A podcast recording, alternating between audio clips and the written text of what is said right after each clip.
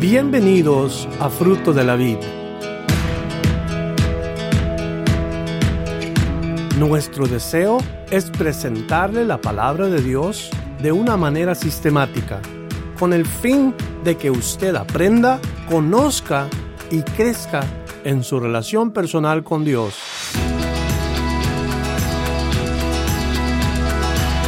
Esperamos que el mensaje de hoy bendiga su vida. Estamos por ah, comenzar o continuar el capítulo 18 del Evangelio de Juan. Abran sus Biblias en Juan capítulo 18. Esta es la segunda parte que vamos a ver esta mañana. Juan 18, segunda parte, versos 12 al 18. Si pudiéramos ponerle un tema al mensaje de hoy, a esta enseñanza, sería siguiendo a Jesús. De los versos que voy a leer nos vamos a dar cuenta el porqué del título en esta ocasión. El mensaje con toda seguridad nos va a enseñar a nosotros cuando menos cinco pasos que debemos de evitar cuando seguimos a Jesús. Acuérdese por favor, el mensaje de hoy cuando menos nos va a enseñar cinco pasos para evitar que nos desviemos de caminar con Jesús. Versos 12 al 18. Entonces la compañía de soldados, el tribuno y los alguaciles de los judíos prendieron a Jesús y le ataron y le llevaron primeramente a Anás, porque era suegro de Caifás, que era sumo sacerdote aquel año. Era Caifás el que había dado el consejo a los judíos de que convenía que un solo hombre muriese por el pueblo. Y seguían a Jesús Simón Pedro y otro discípulo. Y este discípulo era conocido del sumo sacerdote. Y entró con Jesús al patio del sumo sacerdote. Mas Pedro estaba afuera a la puerta. Salió pues el discípulo que era conocido del sumo sacerdote y habló a la portera e hizo entrar a Pedro. Entonces la criada portera dijo a Pedro, ¿no eres tú también de los discípulos de este hombre? Dijo él, no lo soy. Y estaban en pie los siervos y los alguaciles que habían encendido un fuego porque hacía frío y se calentaban. Y también con ellos estaba Pedro en pie calentándose. Vamos a orar. Oramos, Padre, que tu palabra penetre en nuestro corazón. Oramos que tu palabra llegue a los oídos espirituales de aquellos que están dispuestos a aprender, a hacer cambios en su vida. Oramos que tu Espíritu Santo traiga convicción a nuestro corazón de qué es lo que debemos de hacer cuando escuchamos tu palabra. Bendice, Señor, a cada oyente que nos escucha, a cada oyente que está aquí en este lugar, Bendice tu palabra en sus corazones y que de verdad haga una obra tu Espíritu Santo en nosotros y vivir en agrado a tu santa voluntad, Señor. Pedimos estas cosas en el bendito y precioso nombre de Cristo Jesús nuestro Señor. Y todos podemos decir, amén. Obviamente que lo que acabamos de leer no es la historia completa del relato que eh, Juan nos está dando es en partes. Gracias a Dios que tenemos los otros evangelios que nos dan la historia completa. Si los unimos, algunos nos dicen cómo y qué lo que sucedió el tiempo que se llevan a Jesús. Los otros discípulos nos cuentan que Pedro seguía a Jesús de lejos. Y en este cuadro se mencionan varias personas. Las personas mencionadas en este cuadro que acabamos de leer tienen que ver con la vida de Jesús. Y están los dos lados, los que tienen que ver con la vida de Jesús, o sea, los personajes que hicieron algo incorrecto con Jesús, y están los otros personajes que hicieron lo correcto o que tienen que ver con la vida de Jesús en la manera correcta.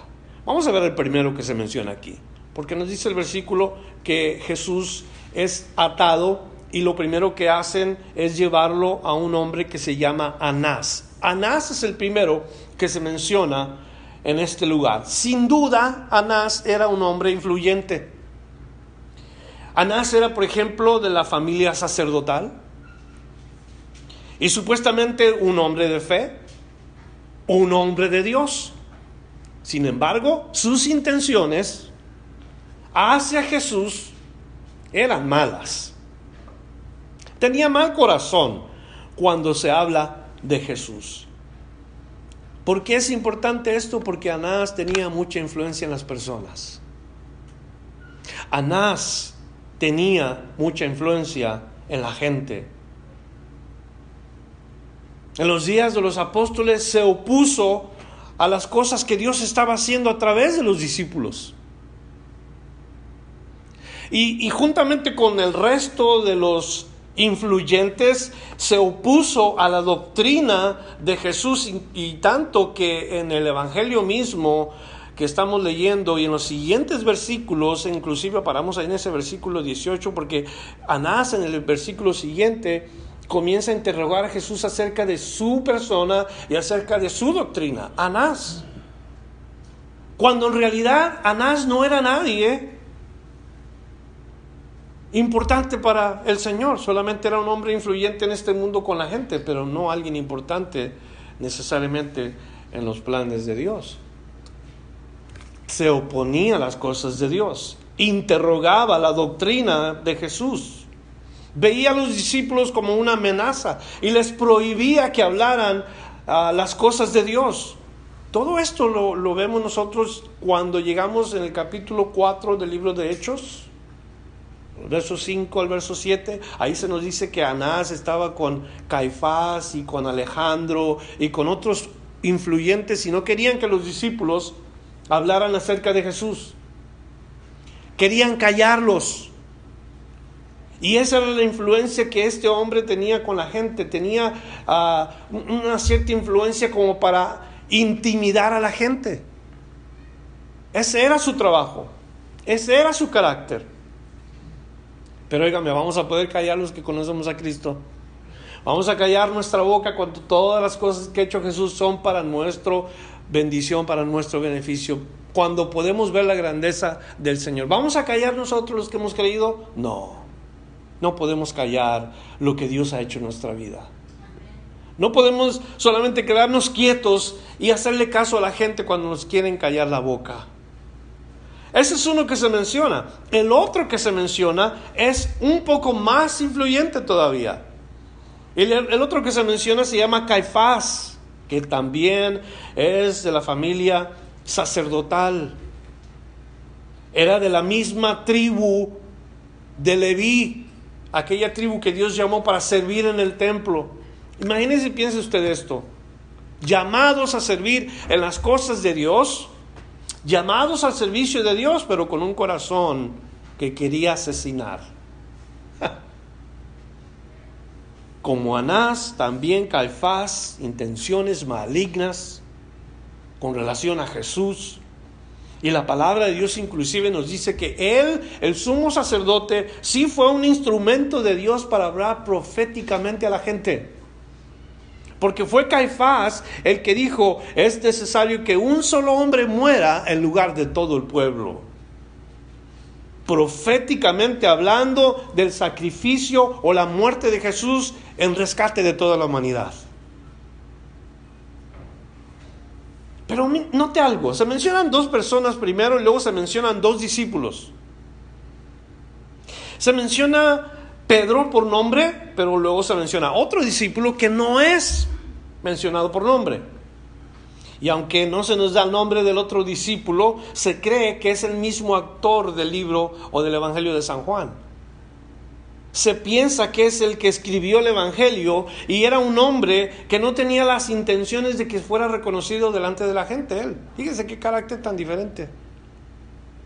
Un hombre que ni siquiera mencionó su, su propio nombre en el Evangelio que él escribió.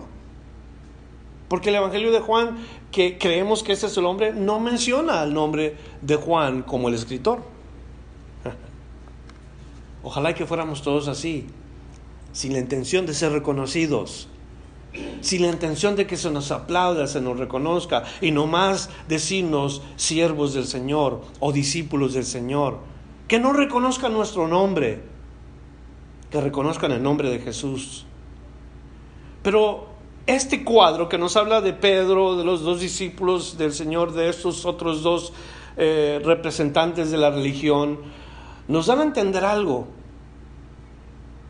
Y, lo que los discípulos nos dan a entender a nosotros aquí es cómo es que ahora los discípulos están siguiendo a Jesús a diferencia de hace tres años atrás.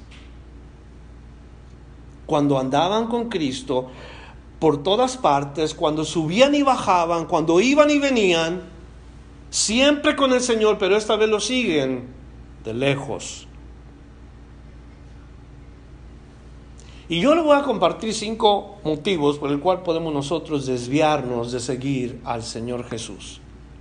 Cuando menos desviarnos de seguirle correctamente.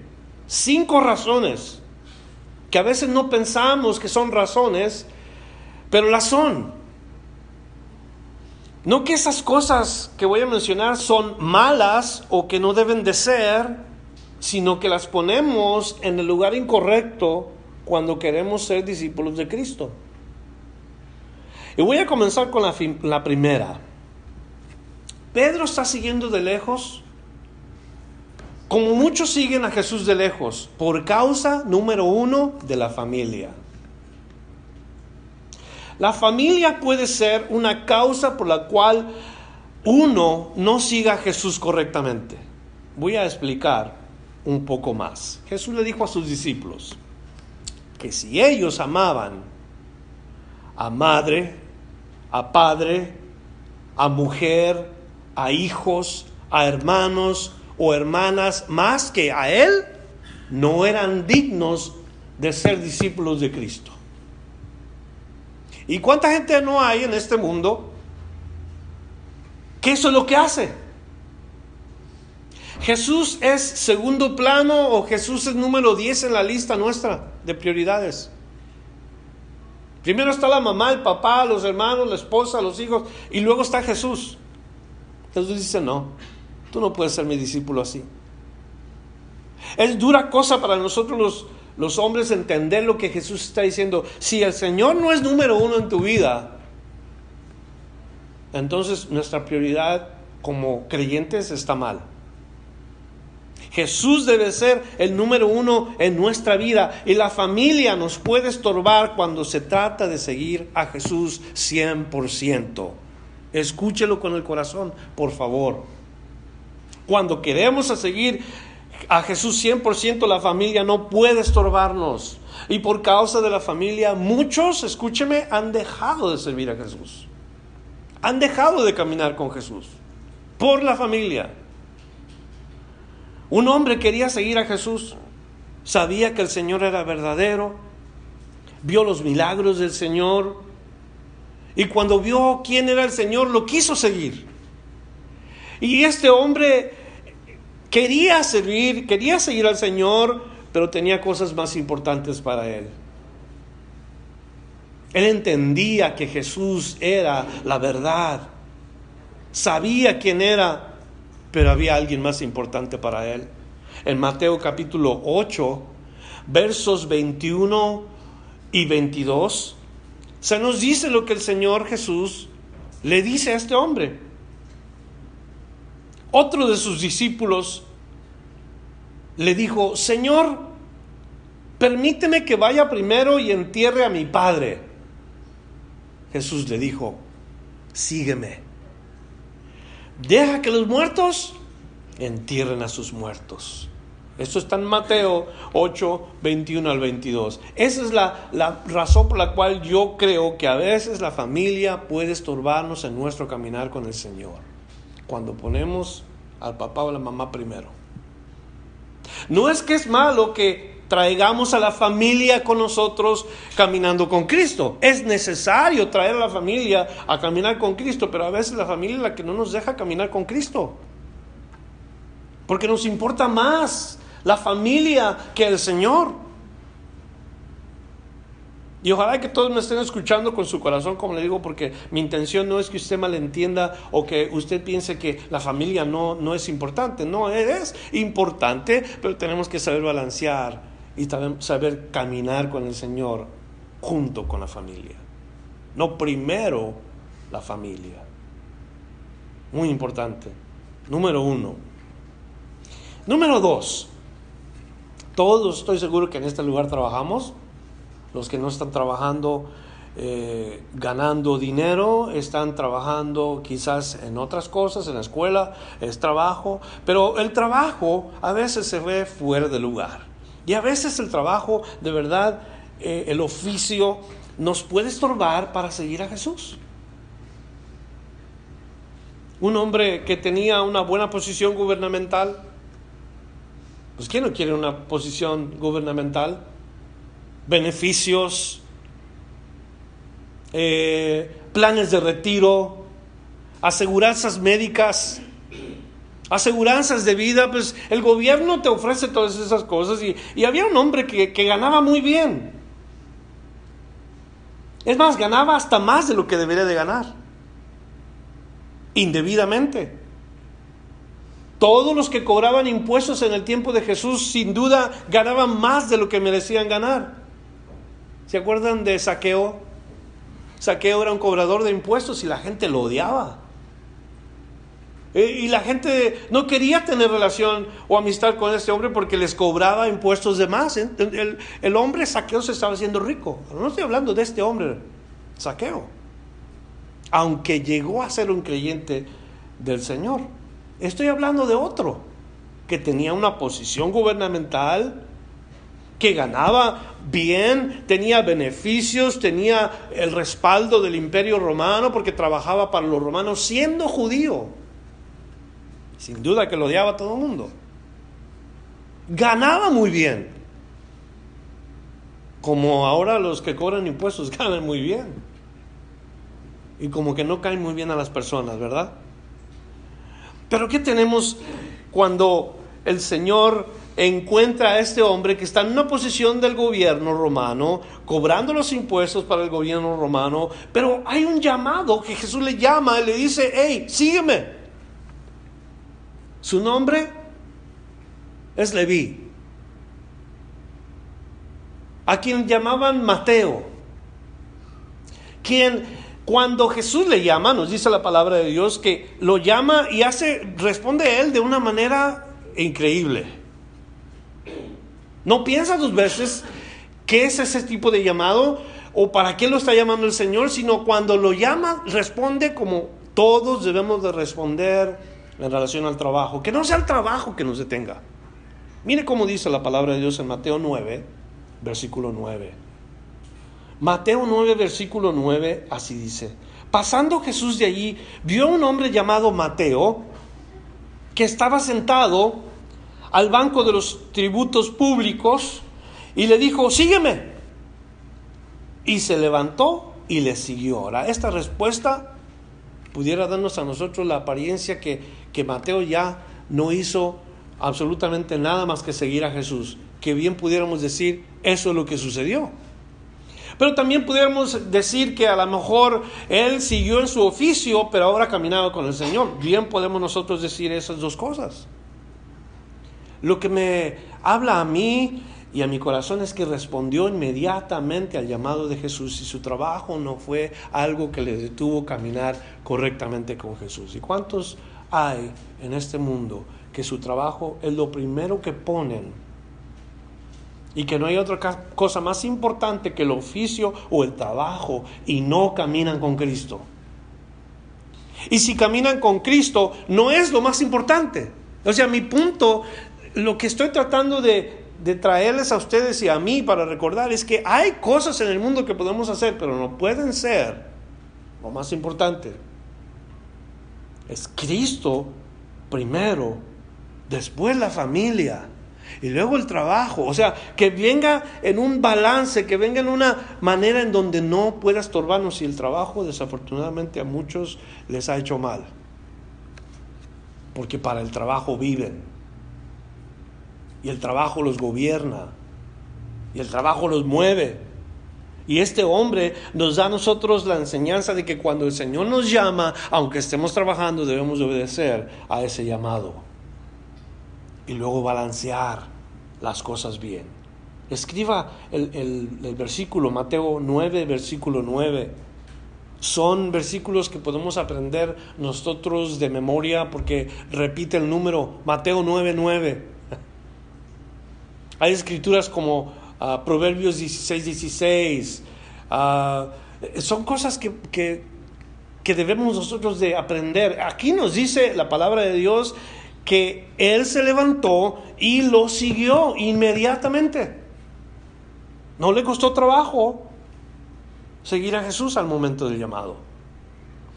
Entonces, dos cosas, la familia puede ser uno, el trabajo puede ser otro. El número tres, estoy seguro que van a estar de acuerdo conmigo, porque la palabra de Dios así lo enseña, son las riquezas o las pertenencias.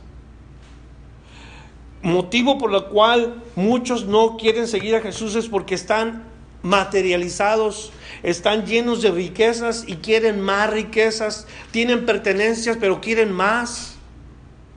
Las cosas que Dios nos da, sí, son una bendición, son para nuestro beneficio, pero también para el beneficio de los demás, no solamente para nosotros. Y qué triste cuando estas cosas, las riquezas, las pertenencias, convierten nuestro corazón en un corazón idólatra, convierten nuestra vida dependientes de estas cosas, las riquezas y las pertenencias. Ya no somos dependientes del Señor, ahora dependemos de lo que tenemos, de, los, de las cosas que hemos obtenido, de las cosas que hemos logrado, y, y ese es nuestro Dios. Y eso es nuestro número uno.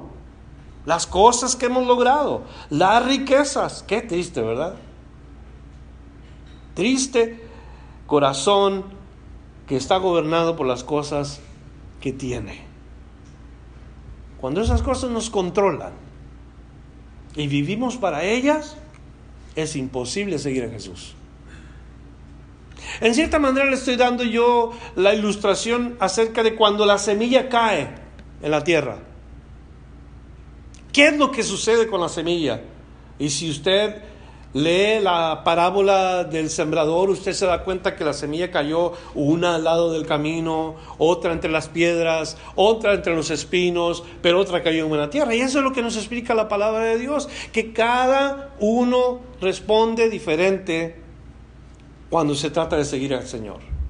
Hay cosas que nos estorban cuando hay que seguir a Cristo. Vamos a ir nuevamente a ver acerca de la palabra de Dios, ¿qué dice el Señor cuando queremos servir al Señor? Mateo 19, versículo 21. Mateo 19, 21 nos dice exactamente lo que Jesús quiere de aquellos que le quieren seguir. Fíjese lo que dice ahí. Jesús le dijo, si quieres ser perfecto, aquí la palabra perfecto no significa sin pecado, sino maduro. Si quieres ser una persona madura, una persona que haga lo correcto, que dice, anda y vende lo que tienes y dalo a los pobres y tendrás tesoros en el cielo y ven y sígueme. Que le está diciendo el Señor a este hombre, las riquezas no te pueden prohibir, tus pertenencias no deben de ser las cosas que te gobiernen. Y, le dice quién es el que debe de gobernarlo, le dice cómo es que debe de caminar y a quién debe de seguir. Claramente nos dice este versículo que nos estorban las pertenencias, nos estorban las riquezas cuando las vemos incorrectamente. No es que son malas las riquezas, no son malas las pertenencias, pero como le digo, cuando un hombre o una mujer son gobernadas por estas cosas, no puede seguir a Cristo. Es un estorbo. E, e, son cosas que no nos dejan caminar. Vamos cargando cosas encima de nosotros, queriendo ir caminando con Jesús y no vamos a poder hacerlo así. Porque estas cosas nos van a prohibir caminar con el Señor. Número cuatro. Número cuatro es el egocentrismo. nuestra carne, nuestros deseos, el yo para mí, como yo digo, como yo pienso, eso nos estorba a nosotros el seguir a Jesús correctamente. El yo. Somos egoístas. Por eso decía Jesús, si alguien quiere venir en pos de mí, niéguese a sí mismo. Tome su cruz y sígame. En el cristianismo no puede haber egocentrismo. No podemos vivir para el yo. Y, al yo lo jalan tantas cosas, ¿no es cierto? A mí me jalan muchas cosas en este mundo. Cosas que me convencen rápido para alejarme del Señor. Los que queremos divertirnos nos jalan y la diversión se convierte más importante. ¿Qué eso de la iglesia? No es la gran cosa. Eso de eh, la palabra de Dios no, no es lo máximo. Hay cosas en este mundo que me divierten y cosas que me entretienen y eso es lo que yo quiero. Estoy joven y quiero vivir. La verdad es que así caminan muchos que dicen ser creyentes y seguidores de Cristo. Con un pie en el mundo y otro pie en la iglesia. Y solamente cuando vienen las cosas momentáneas, cuando, cuando está presente y fácil se mueve la persona de ese lugar. ¿Cómo debemos de seguir a Jesús nosotros? El yo muriendo a nosotros mismos. No satisfaciendo los deseos de la carne, no satisfaciendo el yo, el, lo que yo quiero, lo que yo deseo. El apóstol Pablo escribió a los filipenses en el capítulo 1, versículo 21 precisamente que él vivía, pero no vivía para sí mismo. Y en ese versículo nos dice, ya no vivo yo, mas Cristo vive en mí. Qué importante versículo. Ya no vivo yo, mas Cristo vive en mí. El mismo Jesús dijo en Mateo 10:39, el que haya su vida, la perderá. Y el que pierde su vida por causa de mí, la hallará. Y, muy pocos entienden esto. Quiere decir que si tú vives para el Señor, vas a encontrar la verdadera vida. Simple y sencillo. Ahora, ¿qué estoy diciéndote? Estoy diciéndote que no te diviertas y que no la pases bien, no. Como dije hace rato, yo creo que debemos entender claramente lo que la palabra de Dios nos está diciendo. No pongamos estas cosas primeramente, no te pongas tú primeramente, no pongas a la familia primeramente, no pongas tu trabajo primeramente, no pongas a nadie antes que al Señor. ¿Quién es el Señor? La Biblia nos dice que Él es el ¿qué amor? ¿El primero o el segundo? El primer amor. Pero muchos lo tienen segundo. El Señor es segundo en su vida, no es primero. Él es el primer amor. Ahora, nos guste o no nos guste, en la declaración de Jesús, Él dice, yo soy el primero y el último. Ahí ya no va a caber nadie. Porque Él dice, yo soy el primero y el último, el principio y el fin. Y nos vamos a dar cuenta un día, si es que andamos caminando así como acabo de describir, primero esto, primero aquello, esto y lo otro, y luego Jesús, vamos a darnos cuenta que estamos bien equivocados. ¿Qué va a pasar? Quizás no pierdas tu salvación, pero vas a ser avergonzado delante del Señor y de sus ángeles y vas a perder la recompensa. Podías haber recibido la recompensa, pero no la recibiste porque tenías otras prioridades. Alguien más se llevó la bendición. Alguien más que sí quería caminar con Jesús se llevó la bendición. Alguien que estuvo dispuesto a dejar esas cosas primero y seguir a Jesús como, como debe de ser. Jesús le dijo a Pedro, a Pedro el apóstol que él iba a morir por seguirle.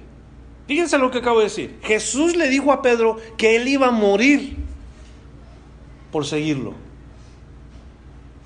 Antes de que le diga que va a morir, primero le pregunta, Pedro, ¿me amas? ¿Me amas más que estos que están aquí? Hablando de los otros discípulos. Y Pedro le dice, Señor, tú sabes que te amo. Tres veces le preguntó, ¿verdad? ¿Recuerdan la historia? En esos mismos versículos, Juan capítulo 21, versículo 19, nos dice la palabra de Dios. Creo que es dos versículos 18 y 19, algo así. Allí le dice Pedro, le dice Jesús a Pedro, de cierto, de cierto te digo, que cuando eras más joven te ceñías e ibas a donde querías. Mas cuando ya seas viejo, extenderás tus manos y te ceñirá otro y te llevarán a donde no quieras. Esto dijo dando a entender con qué muerte había de glorificar a Dios. Y dicho esto, añadió que, sígueme. Pedro, vas a morir. Alguien más va a hacer cosas contigo las cuales tú no esperabas. ¿Sabes qué? Eso es lo que yo te revelo hoy, pero ven y sígueme. Eso es lo que importa. No qué te va a pasar en 15, 20, 30, 40, 100 años. No qué te va a suceder en ese tiempo, sino hoy. Jesús dice, Pedro, sígueme. Y esto nos lleva al siguiente punto, que es el último, el punto número 5. El punto número 5 es otras personas. Ya hemos visto que las familias nos pueden estorbar de seguir al Señor. Tu familia te puede estorbar si no la ves bien. Tu trabajo te puede estorbar si no lo ves bien. ¿Qué más dijimos? Para los que están haciendo las, las notas. Las riquezas, las pertenencias. El mismo yo, el egocentrismo, el, la carne puede ser obstáculo. Cuatro cosas, pero la quinta es otras personas. Y el mismo Pedro nos lleva a ese punto. Porque el hecho de que hay otras personas a nuestro alrededor que nos acompañan y están con nosotros, inclusive personas que nos llevan o, nos, o nos ayudan en el ministerio o que trabajan con uno, ah, o personas que conocemos, ellos pudieran afectar nuestro caminar con el Señor también. ¿A qué me estoy refiriendo? Si tenemos los ojos en Jesús, nada va a pasar. Si está conmigo, ¿verdad? Si, si tú sigues el consejo de la palabra de Dios, puesto los ojos en Jesús, autor y consumador de la fe, nada va a suceder. ¿Sí estamos? El momento que tú quitas los ojos de Jesús y lo pones en la gente, ahí se acabó todo. Porque ahora te estás fijando en, en otras personas pero estás desafortunadamente poniéndote tú al nivel de ellos y estás comparándote con ellos y estás preocupado por ellos y entonces ya tus ojos ya no están donde debes de estar. Otras personas pueden causar que tú camines mal. ¿Han visto una persona renquear? Ahora que me duele mi rodilla, se van a dar cuenta la, la salida, que anda así como, como un poquito chueco. Es por eso, porque hay una parte de mi cuerpo que está desbalanceada. Así hay cristianos que caminan desbalanceados. ¿Por qué? Porque se están fijando ahora en la gente y apuntando y diciendo yo soy mejor o yo hago más. Y otras personas nos pueden evitar un caminar derecho con Cristo. Si tenemos los ojos en Jesús no hay problema, pero si quitamos los ojos de Jesús comienzan las dificultades. Es más, ¿sabe qué? En el nivel ministerial, en el nivel, iglesias, hay pastores que compiten el uno con el otro. Hay cristianos que compiten el uno con el otro. Se estorban el uno al otro en caminar con Cristo debidamente.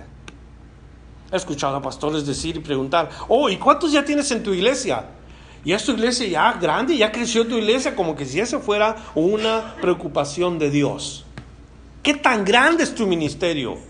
¿Qué tantas cosas han logrado en su iglesia? Y la verdad es un error estar compitiendo de esa manera en el servicio del Señor, porque a todos nos dio diferente Dios. Está el que da el 30%, está el que da el 60% y está el que da el 100%. Capacidades que Dios da. Ah, pero están los hombres. mirando y comparándose a otros para ver quién va ganando.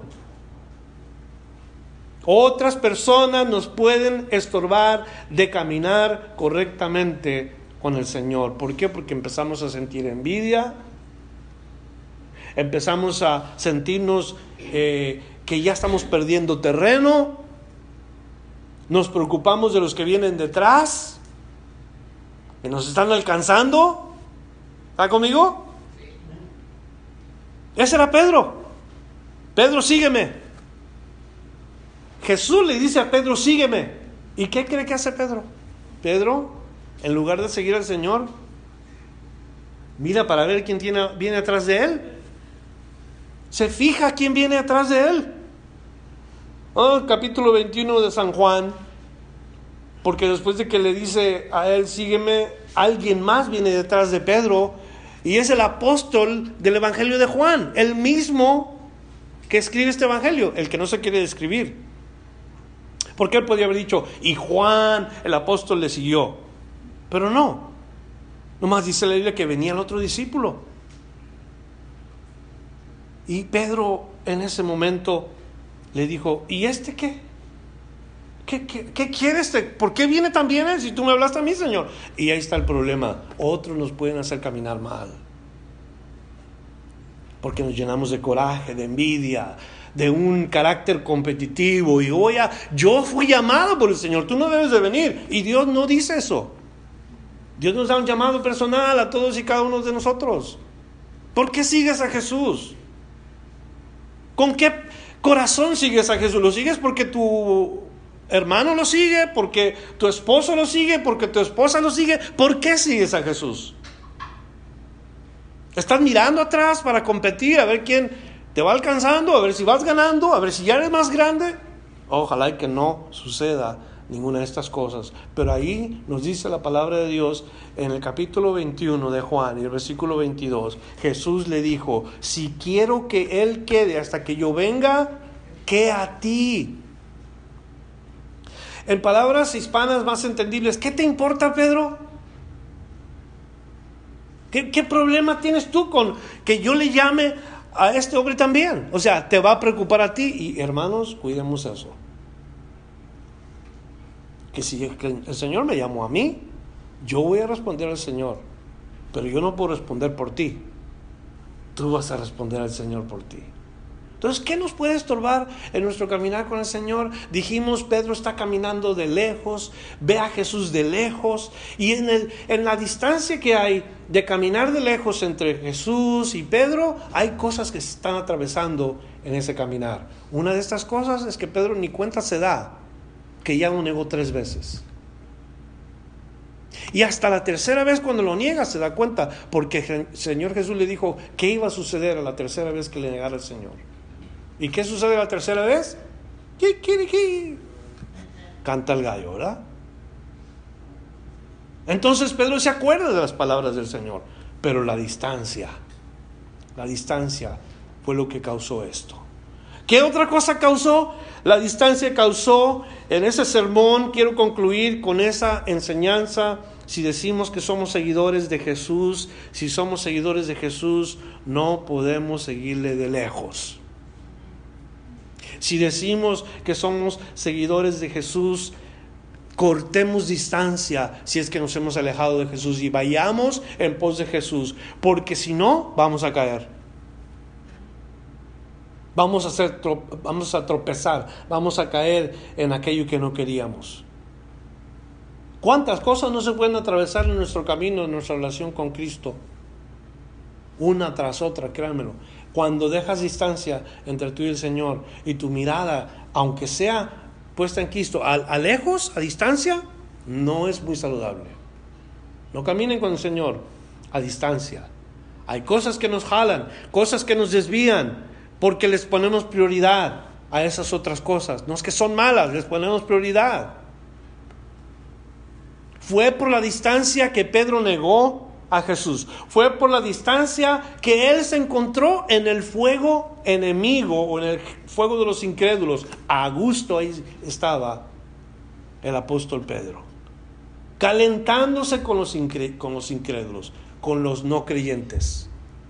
¿Qué pasaba con el carácter de Pedro en ese momento? Yo no sé cómo a veces nos podemos sentir a gusto con la gente incrédula, con sus historias de doble sentido, oyendo los, los chismes, eh, ¿Cómo podemos sentirnos nosotros a gusto en medio de un grupo de personas que no tienen nada en común con nosotros, que somos creyentes y que Jesús debe de estar en nuestra boca? ¿Cómo es que nosotros podemos sentirnos cómodos, por decirlo así, calentándonos en fuego enemigo y decir que somos seguidores de Cristo participando en las cosas que el mundo hace? ¿Cómo nos podemos sentir nosotros bien? de esa manera. Imagínense seguir a Jesús así. Un día te pareces a Jesús y el otro día te pareces a alguien más que no es Jesús. ¿Eh? Un día hablamos de Cristo, el otro día hablamos del diablo. Un día nos santificamos, el otro día pues, vivimos como el mismo demonio. ¿Cómo? ¿Cómo puede un cristiano permanecer en un lugar sin sus ojos en Jesús, poniéndolos en otra cosa o en otras cosas, como hemos aprendido hoy, cuando menos cinco, y no mirar las cosas bien? Que Dios nos ayude a que nuestra mirada continúe en el Señor, porque cuando el Señor venga necesita hallar Él la fe, la fe el que dejó en nuestro corazón. Hay una pregunta en la Biblia, ¿hallará fe el Señor cuando regrese? Y esa pregunta es para todos nosotros. Ojalá que ni nuestra familia, ni nuestro trabajo, las pertenencias o el amor que le tengamos a las posesiones, o yo mismo o otras personas nos estorben en lo que estamos haciendo hoy, nuestra relación con Dios. Quiero que oremos y que cada uno en sí le traigamos al Señor, Señor, yo entiendo el mensaje, he comprendido que hay cosas que me, me han estado estorbando, hay cosas que me han estado eh, molestando y he dejado que esas cosas me estorben en mi caminar con el Señor. Quiero que oremos juntos porque la respuesta está en ti y yo no sé qué tú dices en este día, o le quieres seguir de lejos o le vas a seguir de, de cerca. Y el que le siga de lejos ya sabe la lección de hoy. Hay tropiezos y hay cosas que le jalan a uno. Padre Santo, te damos gracias en esta mañana. Primeramente que tu palabra nos ha enseñado a recordar que un día decidimos caminar con Jesús. Un día le dimos a Cristo nuestra vida. Y dijimos, Señor, aquí está mi corazón, te pertenece a ti ayúdame, enséñame. Yo quiero que tú, Señor, vayas conmigo donde yo vaya, que esté con, contigo, Señor, donde quiera que me mueva. Y quizá los primeros meses o tal vez los primeros años de nuestro caminar con el Señor fue sublime, hermoso, aprendimos, conocimos y parece ser que poco a poco nos hemos estado separando y Señor no queremos continuar así. El primer amor que sea el único amor que nosotros podemos conocer. Hay cosas que como aprendimos hoy, cosas que nos van a, estorbar, cosas que nos van a detener de poder caminar con paz, con libertad, en el Espíritu, juntamente contigo. Y confesamos hoy que si estas cosas que hoy aprendimos no las examinamos, cualquiera que está aquí, cuando hay una persona que entiende y sabe que estas cosas le están estorbando, Señor, ya sabemos lo que va a suceder y no queremos ofenderte, queremos que tú, Señor, cambies nuestro corazón y nuestro entendimiento de estas cosas. Danos un orden y un balance en nuestra relación contigo, Señor, te lo pedimos. Úngenos con tu espíritu para que hagamos aquello que te agrada a ti. Y si hubiera una persona que necesita que alguien ore en esta día, Señor. Juntos queremos pedirte por esta persona. Tu espíritu ha traído convicción a este, a este hombre, a esta mujer, o joven, o quien sea. Señor, oramos juntamente con esta persona. Cambia y transforma ese, ese corazón. Renueva ese corazón. Refresca, Señor, a esa persona, desde adentro hacia afuera. Que experimente un caminar contigo, Señor, pleno. Que haya alegría y que haya gozo porque están caminando contigo. Y que cuando vengan los días en que la familia pregunten por su fe, que la familia no lo haga sentir a esa persona como que no puede dar una respuesta. Si vienen las críticas, Señor, da palabras de sabiduría a aquel que está siendo estorbado por la familia y que sea de convicción sus palabras de fe firme, que no se mueva de ahí porque tú le has llamado a esa persona. Si es por cuestión del trabajo, Señor, ayuda a balancear a este individuo, a esta mujer, su tiempo. Tú le has dado ese trabajo, tú le has permitido recibir el salario de ese, de ese lugar, pero ayúdales a que vean, Señor, que tú eres primero, porque sin ti no hubieran tenido ese trabajo.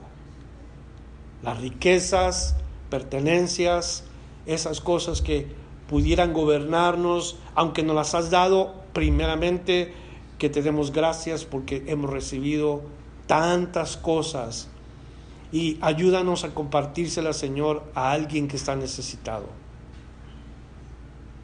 Yo sé que yo te puedo fallar, mi carne, mi persona, soy alguien necesitado porque puedo caer en el egoísmo y luego me enfoco en mí, Señor, perdóname si hago estas cosas y ayúdame a pensar que ya no vivo yo, sino tú vives en mi vida.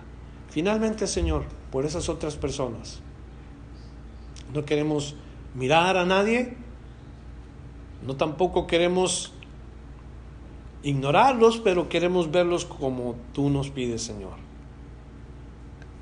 Sin competencia, sin egoísmo y dejar única y solamente que estemos ahí, Señor, para de alguna manera ser usados con esta gente, no competir con ellos, sino bendecir a ellos. Gracias nuevamente por este mensaje, que se quede grabado en nuestro corazón. Y ahora que nos vamos a compartir por unos minutos, Señor, que sea de gran, gran bendición este convivio, esta comida que vamos a recibir, esa participación para que nuestros jóvenes vayan a su retiro espiritual y puedan aprender más de Jesús. También a ellos ayúdales en su caminar. Gracias te damos de antemano por todas las cosas, juntos en el nombre de Cristo Jesús. Amén. Amén. Gracias por escuchar la enseñanza de hoy. Visítenos en frutodelavid.com para escuchar más mensajes, para obtener las notas del estudio y para comunicarse con nosotros. Que Dios le bendiga abundantemente.